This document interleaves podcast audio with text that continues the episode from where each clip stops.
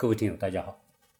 今天跟大家聊一聊关于教育的话题啊，就是大家经平时讨论了很多的啊，在群里面我看到大家经常讨论，就是这个素质教育和应试教育的问题。现在我们国内的很多家长，现在到了这样孩子的这种读书年龄，我们就会在思考，说我到底应该为自己的孩子安排一个什么样类型的教育方向呢？是国内的这种应试教育的模式呢，还是走国外的素质教育的道路呢？当然，现在我们讲应试教育和素质教育，从某个角度来说，我们基本上是非常笼统的认为说，啊，国内的这种教育啊，概括为应试教育，啊，西方的教育，特别是以美国为代表的这种学校教育，啊，被统称为素质教育。好，那关于这个应试教育和素质教育，我相信让很多的家长都很纠结。到底我们是应该做什么样的取舍？当然，回过头来讲，现在大家有这样一个选择，说明我们已经进步了，因为我们已经第一改革开放，第二我们很多人都有这个条件，都有这个经济能力，承受自己的孩子去国外接受教育。但是，到底是选择应试教育还是选择素质教育，令我们很多家长纠结不已。这个话题啊，应该说是一个。不太容易谈清楚的话题，因为谁也很难真正说清楚，说应试教育就真的就不行，然后素质教育就一定怎么怎么的好，到底这两者之间我们应该如何来思考？我想这一期节目呢，就想跟大家来做一个分析。实际上在这之前呢，我已经录过关于这个教育的这个应试教育和素质教育的，但是我始终觉得可能我录的不是那么紧凑吧。因此呢，我就重新再录一遍。我希望我这一次呢能够稍微紧凑一点，然后一起把这个话题做完。啊，当然那些已经录完的呢，我也放在那里，没把它删掉。我希望把它放在另外一个专辑里面。如果有兴趣的，大家可以听啊，因为我不还有个教育专辑嘛。好，现在回过头来讲讲这个应试和素质教育啊，这两者，呃，我本人来说，站在我个人的思考，因为我也跟大家一样有小孩在在。教育阶段啊，然后我的小孩呢也在国内读书，现在也在美国读书，因此呢，我尝试着啊，从我站在两个不同的呃环境来理解应试教育和素质教育的差别。那通过这种分析，希望能够给我们的家长一些呃一些判断吧，就是说到底我们自己的孩子啊应该选择哪一种？因为首先来说，这是没有标准答案的一个问题。啊，每个人因人而异，可能有些孩子适合我在国内教育啊，啊，也可以成为学霸，也可成为啊状元，啊，有很多孩子呢，有可能在国内被认定为不怎么好的、调皮的、呃捣蛋的，或者是不受老师喜欢和待见的孩子，有可能他到国外来，有可能他会如鱼得水，呃，也可能老师也会欣赏他，所以因人而异。好，那我现在就想分析一下，先讲讲素质教育。我先从这个素质教育的这种培养方向和应试教育的培养方向来做个比较。素质教育的培养方向是什么呢？啊，基本上它立足于孩子们的全面发展。全面发展，我们都知道，我们说我们那个年代都提倡全面发展呢，德智体美全面发展嘛。啊，我们国国家都知道叫三好学生、五好学生嘛。啊，但是事实上是否真的落实到行动上呢？我觉得这个就不一定了。美国为代表的西方教育啊，它的全面发展呢，是指什么呢？是指学习智力的提高和个人优良品德和良好行为习惯的培养是并并重的啊。这一点来说，我相信我们国内可能没有那么看重什么品德啊或者行为习惯啊啊，因为一个人的真正的最基础的东西。就是你形成了良好的习惯，你从小所形成的某一种观念、一种价值观的东西，它会主导你的一生，会影响你一生。所以在小学或者是更小的阶段，基本上就是培养以以行为品德作为重点，行为习惯作为重点，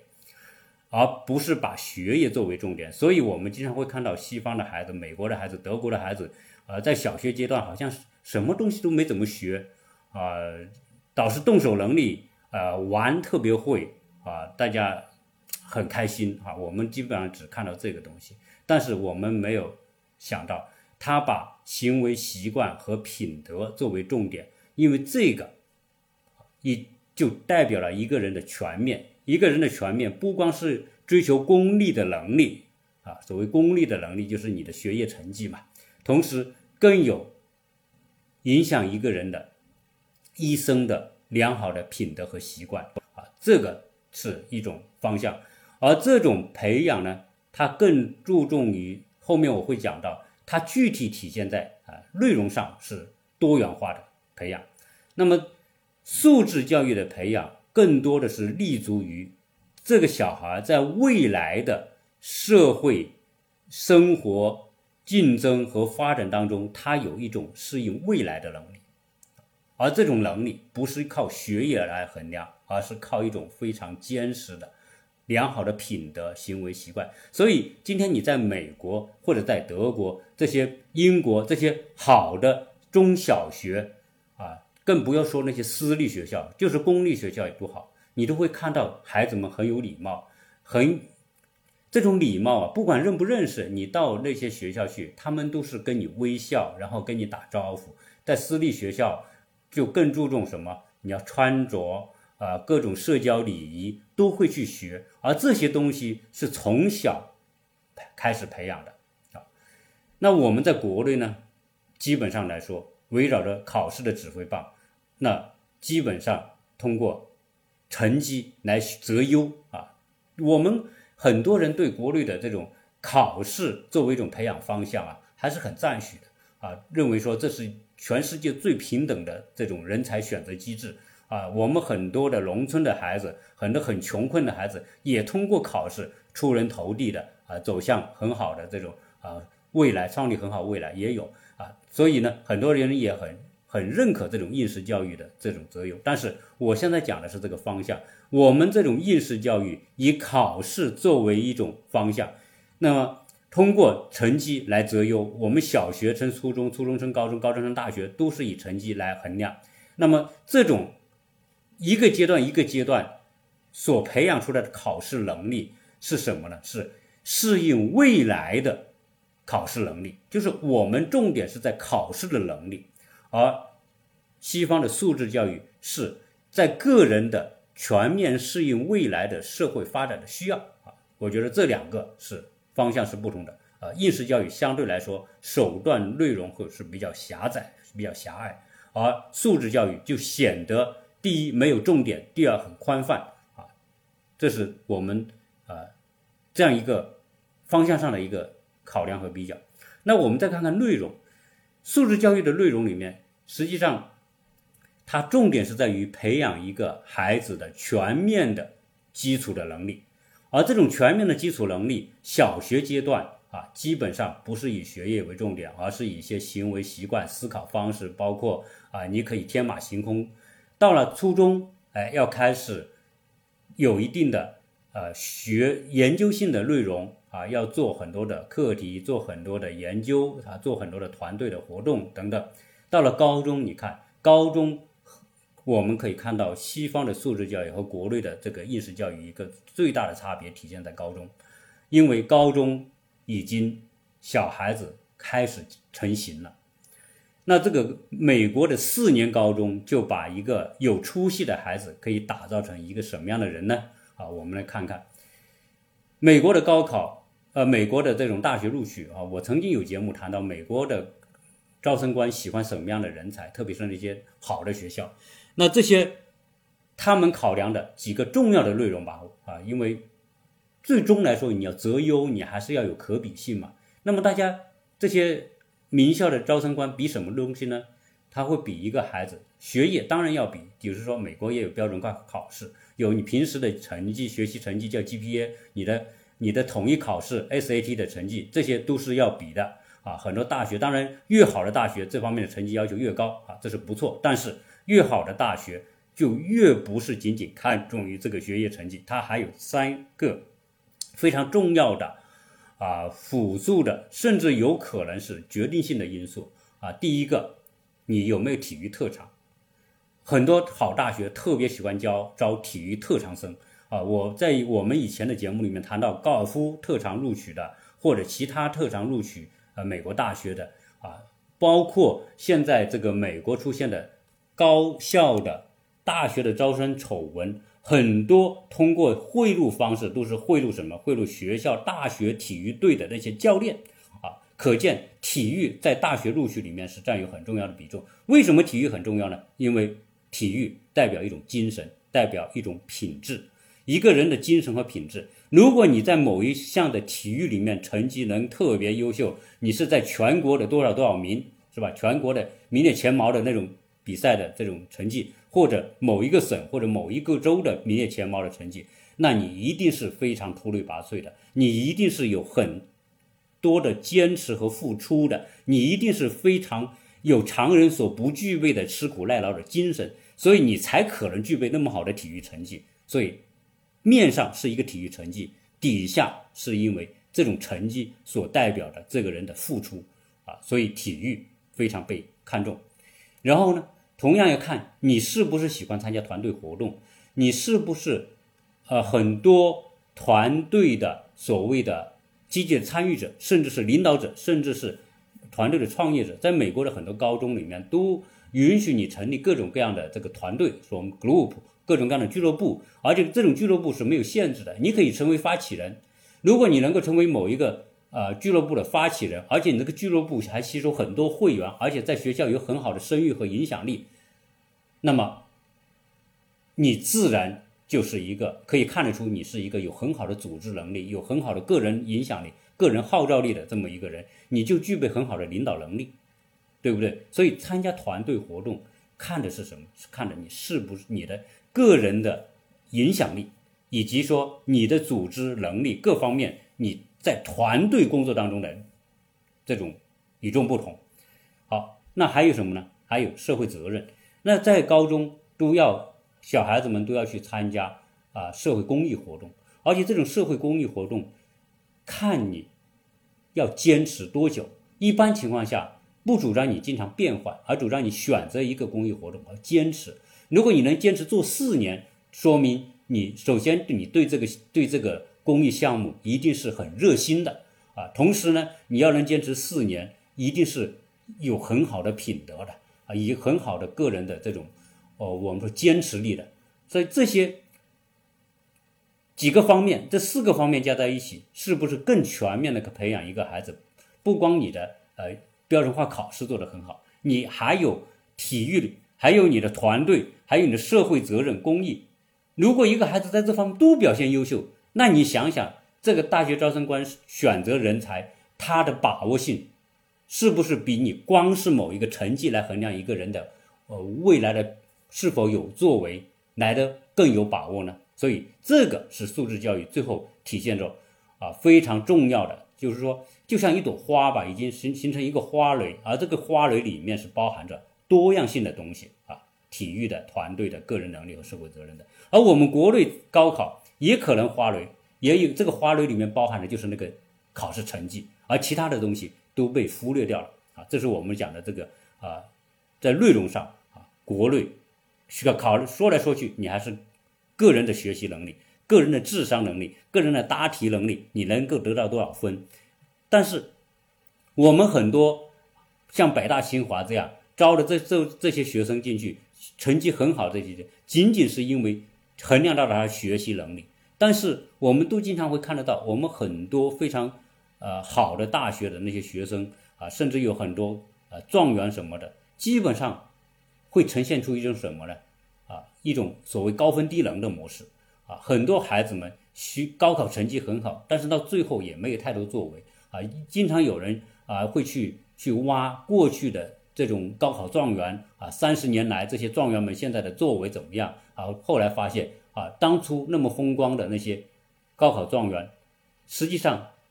后来的社会表现也是平平常常，而且有很多人。是什么呢？不，有些人是高分低能，当然有很多是低分低能，这我们不说了哈。一个任何一个社会或者一个学校里面，美美国的也好，中国的也好，都有一些学习不好、能力也低的那些啊，叫低分低能。哎，但是在中国有一种情况叫低分高冷啊。什么叫低分高冷？就是这些孩子在学校学习是不怎么样的，调皮捣蛋的，老师也把他作为差学生啊，家长也无无可奈何，所以有很多孩子啊没有读什么很好的大学，就混一混就出来，然后到社会工作，哎，最后可能当初同是一个班的，一个是状元，一个可能是就是这种调皮捣蛋的学生，也许十年之后、二十年之后，这个班上成绩最好的在为这个班上成绩。不好的这个坏学生打工的啊，这个坏学生成为老板了啊，这个啊得高分的学生还是在为别人打工。为什么会有这个情况？因为我们的应试教育里面没有去衡量一个人的其他方面的能力，就是像美国这样子，比如说领导能力、社会责任能力啊、个人的品质方面的能力，他没有去衡量。所以有些很多孩子可能他他学习是一般般，但是他有其他方面的能力很突出。但是由于我们这种高考招生的模式只能用成绩来衡量，所以他的那方面的突出表现就被忽略不计了。当这些人进入社会时候，他的那些当初被高考忽略的能力，哎，找到了用武之地，懂得怎么去建立关系啊，懂得去怎么去呃情商很高，然后怎么组建团队，怎么怎么去拉项目，怎么去攻关，怎么去做突破，哎，他就把公司做起来了，对吧？所以，我们应试教育里面，它的考察。很狭隘和偏颇，这就是说它的内容上啊，一跟应试教育的差别。那我们再再讲一讲，在过去的在培养的方式上，呃，两者也有很大的差别。素质教育的培养方向，它注重以学生为主体的教育模式。所谓以学生为主体，就是每个孩子他都是独特的、不一样的，所以这边教育相对比较注重。因材施教啊，在小学、中学都会有这样一些手段。怎么叫因材施教呢？比如说，我们现在的小孩在这边读美，在美国读，哎，他同一个年级的学生，同一个班，在数学或者英语或在语言上，他就会分层级。数学他分成绩，就是学得快的、学得好的，他放在一起上课，然后中等的在一起，比较低等在一起。这样就不会说把好的坏的学生都放在一锅去煮，对吧？它不不会，它会有区别。那其他啊英语方面呢，包括其他方面，它都会有一定的这种划分，让好的在一起学，然后他学的内容和相对比较啊差一点的学生呢，他是有不一样的。同时呢，他注重教育和个性。那比如说，他会尊重小孩子所富有的这种个性。你你比如说啊，小孩子。他对某个问题的看法，他不会说限制你，啊，甚至有可能说，你这个这个小孩，他用解一道题目，老师会说，我们中国说，哎，你可能要注重什么解题步骤啊，最后达得到统一的结果。但是在西方，很多的学习内容它是没有标准答案的，没有标准答案，这个时候每个人的个性能力就可以得到发挥，而就算是。由于他不注重标准答案，所以呢，老师基本上不用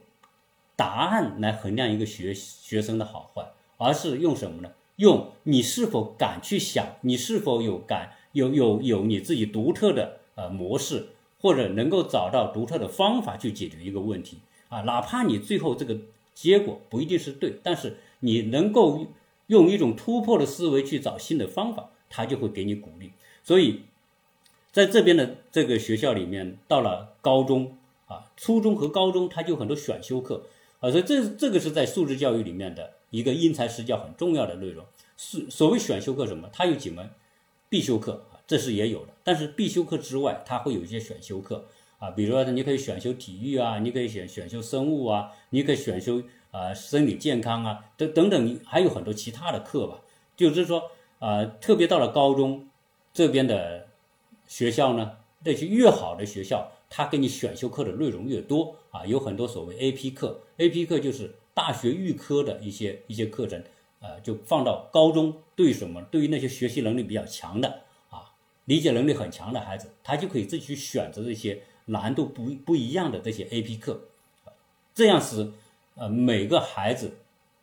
可以有一个自主选择的空间啊，从而让小孩子自己去找。他喜欢的科目，这个是因材施教当中非常有特点的一个。这个在国内基本上，我觉得，可能还是没有做到啊，没有做到。而因为我们现在呢，国内呢，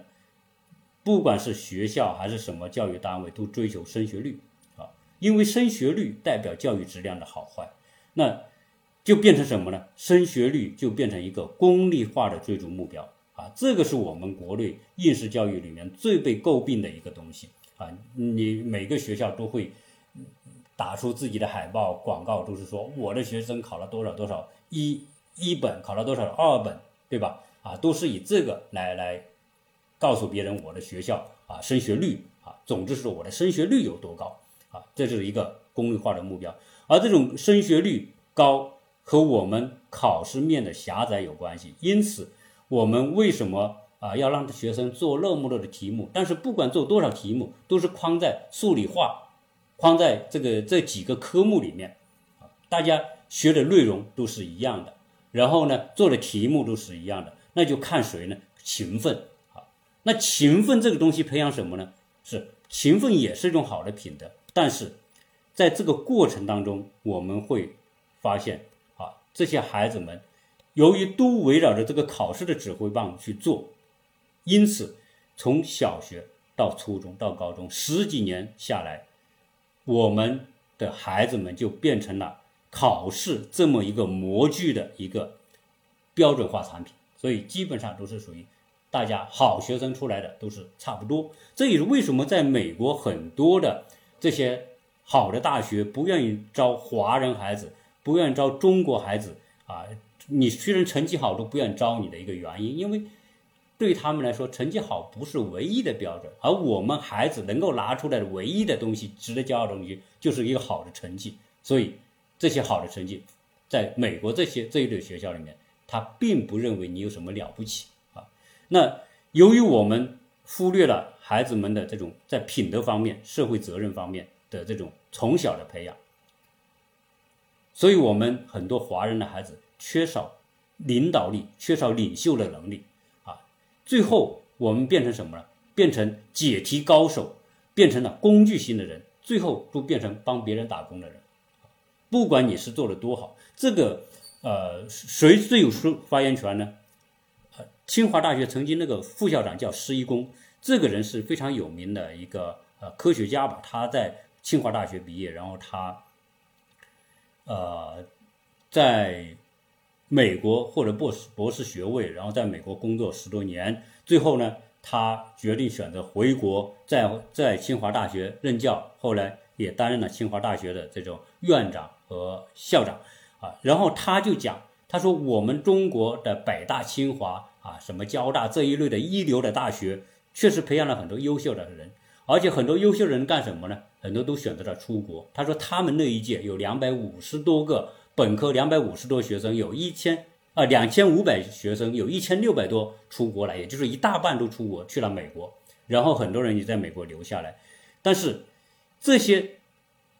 国内被人们认为天之骄子的这些这些最一流大学的学生，到了美国的表现怎么样呢？很少有杰出的，很少有脱颖而出的，啊，大家都是比较平平，所以他就觉得这个东西特别值得我们反思啊。这个反思里面不光是说什么钱学森之问呐，为什么我们培养不出一流的学生等等啊，这些一直以来是我们这些有识之士的特别。呃，注重和反思的东西。那实际上，呃，在西方教育里面，我们可以看到有很多的学生有非常杰出的表现，而且这种杰出的表现从什么东西来？就是从他的这种培养的方式、培养的手段，因材施教。但很多孩子们就是不给他设限啊，这是一个很重要的一个呃差异啊。教育对孩子不设限就。必须什么呢？最好的教育方式不是标准化答案的教育，而是什么呢？不追求标准化答案，追求多样化的答案。多样化的答案，不设限的教育，让一个孩子才容易去做各种突破，而不会对所谓的权威那么的敬畏啊。对权威过于敬畏，就让孩子们不敢去探索。不敢去突破一个社会进步，如果不敢去突破现有的权威的所谓约定俗成的那种定律，社会怎么会进步呢？所以这一点我们可以看说，为什么在西说对当今的啊近代现代科技最有革命性贡献的，都出现在西方社会，而很少出现在东方国家呢？啊，我想这是一个很重要的原因。那所谓不设限，就是说，你你做的任何的探索和努力，老师都给你鼓励，给你赞赏，哪怕你最后的结论没有得到一个理想的结论，但是你做出这样的努力和探索，这就是值得鼓励，这就是一种非常良好的创新能力和突破能力的一个基石啊！你连突，你连连这种。追求不同答案的勇气和能力都没有的话，你怎么可能有突破呢？啊，我我举两个很简短的例子。这个例子呢，啊，一个就是讲，在美国的教育里面，西方教育里面的一个，比如说社会责任，那有一个叫凯瑟琳的蚊帐的故事，哈，我就用最简单的方式方法来描述，就是美国有个女孩子，她才七岁，她觉得非洲很多孩子因为疟疾。蚊子传播疟疾导致很多孩子死亡，他觉得，哎，为什么他会死呢？他就去探索这个原因。妈妈告诉他，因为蚊子导致的。他就觉得，那如果我们能不能帮他呢？最后他自己在网上找，找到，哦，原来确实有很多这种情况，而且呢，这些美国人，这些热热爱慈善的人，很多人都会参与去帮这些孩子。怎么帮呢？就是捐赠蚊帐。所以他觉得，哎，捐赠蚊帐。那我也参与，所以他就去参与。他不仅他参与，呃，捐赠用零花钱去买这个蚊帐捐，而且他还觉得，他想帮更多的人，他去找这些邻居来捐钱。不光找邻居捐钱，最后呢，他那么小小的年纪，他懂得找到教会啊，在教会里面去发起募捐，让教会里面的教友来捐钱，然后他用捐到的这个钱买更多的蚊帐去去给到捐给这个非洲的儿童。不光这样，后来。他甚至给美国最有钱的那些富翁，什么比尔盖茨啊、巴菲特啊，呃，那一类的那些最顶级富豪写信说，非洲这些孩子们需要啊，需要蚊帐，呃，买蚊帐需要钱，钱都在你们那里了，所以请你们拿出钱来帮助。所以他这种方式就让很多的富豪都觉得很，第一是很热心啊，觉得这么小的孩子就有这种爱心，所以他们那些基金会都拿钱来捐。而且不光这样，这个孩子最后几年下来捐了很多的这种蚊帐，然后导致那些非洲被捐的那些村庄或者那孩那些孩子都知道有凯瑟琳这个这个这个女孩，而这个女孩在九岁的时候被选为联合国的慈善大使，她最后跟比尔盖茨、跟巴菲特等跟这些美国顶级的这些这些牛人一起去非洲做慈善，啊，这是一个事情。那你去想想，一个孩子。他不是表现在他的学业成绩多好，而是表现他用他发现这些社会难题，他能够找到一种有效的方法来去有效的解决这些问题，这就是一种能力。这种能力，你说怎么去衡量？用成成绩可以衡量吗？根本没有办法衡量出来。所以在西方素质教育里面，它有一种它的为什么它的评分成绩有个 GPA，这个是国内所不没有的。GPA 是什么？是你平时的表现。而且有时候他注重平时的这种表现，每一点一滴的这种努力都可以体现在 GPA 方面。好，那而且呢，因为这小孩子的能力有些东西是没办法比较的。怎么说呢？你比如说，你考同一个标准化的考试肯定能比较，但是不标准化的，比如说你的特长是弹钢琴，他的特长是体育，你说这两者放在一起怎么比？没法比吧？啊比如说你你你小孩他非常热心做公益，帮助其他的孩子。啊，比如说大高高中生去帮助小学生，啊，你说这东西能比吗？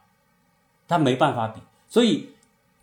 美国就用 GPA 这种方式对平时的表现各种表现做出做出这种呃打分的履记啊，这样呢对一个孩子的真实的能力就会更加全面。然后这些东西是我们国内应试教育都非常相对来说比较忽略的啊，所以回过头来头来说。我们的这种标准化答案型的应试教育，创造对小孩子的创造性思维来说，啊，应该说是一种非常无情的扼杀。而如果是一个孩子从小学到初中到高中这十几年来都是在这种寻求标准答案的这样一种训练当中，最后创造性思维被扼杀过程，最后出来的结果，就是我们刚才讲的，对一个孩子来说是不可估量的损失，而对我们的社会整体创造性来说，创造力来说，那是巨大巨大的损失，而是一种损耗。在这个过程当中，孩子们的雄心壮志、希望的翅膀、那种创造力的那种天马行空的东西都被扼杀掉了，啊，一个整体被扼杀的这样一种状态，啊，不说被阉割吧，反正这个词是不好听，但总之来说，这种教育模式确实，给很多人觉得我们的高考很平等啊，不管有钱没钱都用成绩，好像很平等，但是这只是一个表象。关键是我们忽略了整个培养过程当中的那种、那种单一的、残酷的对孩子创造性的扼杀啊！我相信我们那些有师的家长都能够意识到这一点。这也是这种教育被我们的家长，我们家长虽然出自这样一个培养培养的模式，但是我们都知道这种培养模式是有害的，因此才会出现现在很多家长发出那种感慨。以及说对社会整体性的悲观评估啊，这个社会教育，我们中国教育的悲观性的评估，才导致了我们今天会探讨说，我是不是要让小孩出国留学的这样一个问题？不知道我这样说是不是符合逻辑？但是我相信，今天很多家长要让小孩出国留学，一定是出于这种啊教育的质量的考虑，以及教育的方向的这种这种。不认可的一种考虑，啊，而且现在留学基本上可以看到越来越低龄化，啊，低龄化到什么程度？啊，开始大学，现在高中、初中小学就送小孩出来，啊，这也是大家当然是一种相对来说比较无奈的一个选择吧。好，那我们回过头来再说一下，呃，应试教育和素质教育啊，有没有它的不足呢？啊，有没有它的好处呢？对吧？我们好像一方面说，哎，说素质教育怎么怎么好，而应试教育怎么怎么缺陷啊？当然，这两者之间啊，我们只是讲它的这种主流的价值方向来说，哈，是有不一样的。那我们讲这个素质教育呢，同样它有没有缺陷？它也有缺陷。为什么呢？因为你看，美国的公立学校是属于强调教育的资源的平等化。啊，以学区为主，你住在哪个学区，你就只要你住在这里，交了水电费啊，交了什么煤气费啊，你拿着这两张单子去，是你的名字，你的小孩就有这个权利进入这个学校。他追求一个什么？追求一个教育资源和教育机会的均等啊，这是呃，在美国，当然也不是说美国的公立教育就一定是属于啊完全的平民化教育，因为美国的公立学校也是有排名的。而且这个排名，以我自己对美国的公立学校的排名的这种探索啊，我觉得还是分差别的。所以美国的所谓的学校呢，公立学校也分高中低不同的档次啊。高的公立学校的竞争以及它所聚集的优秀学生的比例仍然是很高的啊。所以这也是导致很为什么在美国那些十分的好的公立高中。周边所居住的居民都是一些素质相对比较高的这些家庭的原因所在，因为这些好的评分高的公立学校，不管是在师资上也好，或者在设施也好，就在同学的这种可比较性和竞争力来说都是很高的。而且这些美国的公立学校，它的考试成绩以及大学录取的表现。有些是不低于私立学校的啊，所以这个这这样一来啊，我们说美国的公立学校既注重了教育的公平和机会的均等，同时通过它的评分的不同，也会有分三六九等，所以在美国进到好的啊一流的公立高中的竞争压力一点都不输于私好的私立高中。而且这些学生的表现也不输于私立高中，这个大家可以在网上可以查得到的，查这个学校的平均的呃 SAT 的平均成绩，公这个公立好的公立学校和私立学校的比较，当然最好的私立学校，它的成绩一定会高过同级别的好的公立学校，会高一点。因为什么呢？因为那些最好的私立学校意味着什么呢？啊，你花更多的投入啊，你是聚集家庭当中精英当中的那些啊那些孩子啊，那你付出更多的钱。这个学校呢，它有很好的这种啊资金实力，可以最好的设备等等这一切吧啊，那保证了这个啊这个学校。你你，而且最好的私立学校不是说你想进就进得去的，从从幼儿园就开始排队的啊，所以那个是属于代表什么？代表精英教育，而那个精英教育是给那些最有钱的人准备的啊。但是美国的公立教育既注重了机会均等和公平，同时也可以在一些好的学校里面啊培养出非常优秀的孩子啊。所以现在你到美国来选择学校。如果你特别有钱，当然毫无疑问选最好的私立学校啊，只要你进得去。退而退而求其次，你的孩子竞争能力很强的话，进好的公立学校也是很好的选择啊。这是我们讲这个呃，在在美国的这种教育里面啊，他的这种啊人根据你的情况不同，那么你寻求不同的这种资源。呃，在我们呃，在国内呢，当然啊，现在也有这种情况，但是总体来说，我们基本上好的资源仍然在公立学校啊，然后最好的公立学校基本上都是要考什么，都是要靠啊考试来来甄别啊，所以呃，这两者之间我们会看到这种啊，美国的这种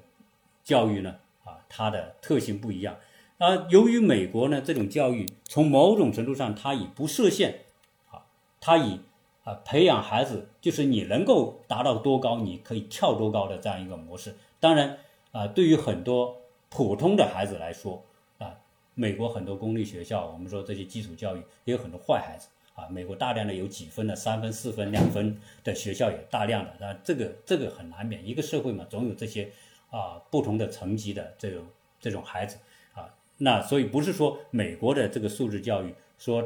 它它好到什么人人都会成为人才，不是的，恰恰相反，由于他追求教育的公平和机会的均等，有很多孩子就仅仅是接受教育而已，而他不一定能够成为啊出色的。所以美国的素质教育里面啊，普通的孩子仍然是很普通很普通，比中国孩子还不如的很多很多啊。但是美国素质教育的一个最大的差别就是它不设限。它可以给孩子们巨大的空间，你能够跳多高，你就你就可以努力到多高啊！这个导致说，哎，在西方教育里面，那些最优秀的人和我们应试教育里面最优秀的人的比较，我觉得如果要真的比应试教育和素质教育到底差在哪里，我觉得最关键的点就是比较，你同样是。这两个体系出来的，你认为最优秀的放在一起比，你对社会、对全人类、对你的国家能够做出的改变有多大啊？如果这么一说，那我们自然就知道，啊，素质教育可以培养出很多创造性的人才，可以培养出很多领袖的人才、性的人才，也可以培养出很多呃重塑社会、重塑、重新改造世界的、重新定立规则的这些人啊。那我们。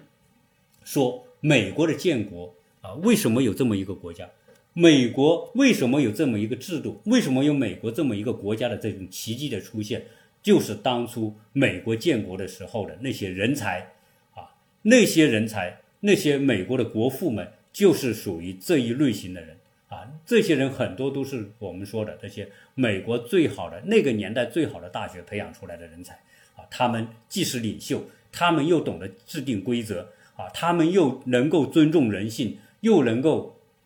我们说的啊，一个一个完善的法律体系的建立啊，所以说这个这种素质教育啊，它对人才的这种这种塑造能力啊，啊，是我们可以看得到的啊，它是不是一般的简单的考试可以啊可以制造出来的？那。回过头来说，我们的这种啊应试教育啊，也不是一无是处啊。对于那些安分守己的啊，本来就是那些呃像螺丝钉那种那种人啊，性格各方面比较保守啊，或者是说比较按部就班的这种，哎，我们应试教育也很好啊，对吧？所以，嗯，我们很多的这些呃普通的孩子通过应试教育也能够啊读一个比较好的大学啊，然后毕业能够有工作。当然，应试教育里面，那我们那些特别有创创造性的孩子啊，可能啊没有助长他们的创造性，反而扼杀了他们的创造性，这个是一个啊不争的一个事实啊。这个，那同样。再有一个，啊，说到这个啊有一个附带的话题，这个话题呢，我想呢，可能在未来再展开来讲，就是我们的国民的意识啊，对我们的人才培养的那种巨大的障碍，什么意思呢？就是我们的小农意识，以及说，啊，我们啊，小农叫什么叫叫叫啊，个人利益至上嘛。啊就是只顾小家不顾大家嘛，这个呃个人自找明鲜血。当然这个话题我们可以啊单独来讲，但这个也会影响我们这个人才的塑造和培养啊。那我们讲这个曾经讲到说，为什么呃在同样在美国的华人，那你说中国应试教育，那你很多在美国的呃华人的小孩 A B C 在美国出生的啊，为什么表现也没有特别出色的呢？啊，这个里面就跟我们讲的这种。啊，我们的民族性里面的某一种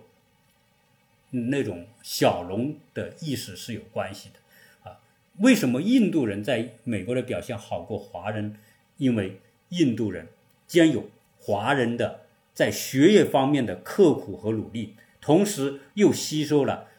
西方素质教育里面的那种团队领导力、个人表现、社会责任。他吸收了这些东西，他把这两者东西融在一起，所以印度的这些家庭对小孩的重视，第一不亚于中国，呃，华人的孩子。印度的这些在美国的家庭的平均收入是高于华人的，所以他们在小孩的投入方面也很多，而且很多的印度人在读大学阶段都要去读 EMBA 这样的课程。这些课程是什么？这些课程就是发挥个人影响力。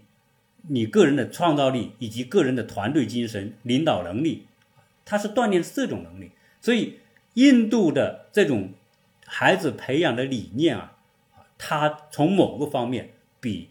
华人家庭要更加全面，导致了印度人的竞争会超过华人啊，这是一个啊非常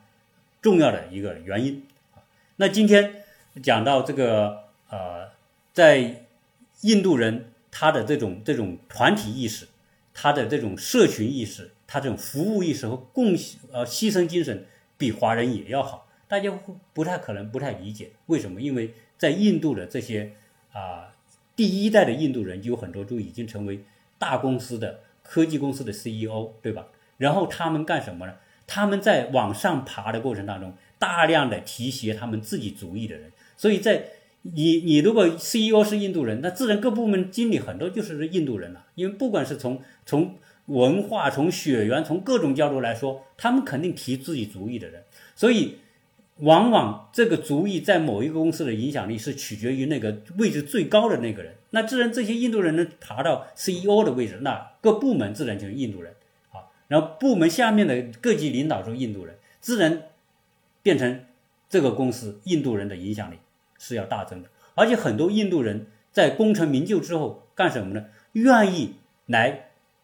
培养或者帮助他们本族裔的人，他们有各种各样的团体和协会，而这种团体和协会呢，就是为那些刚到美国的那些印度人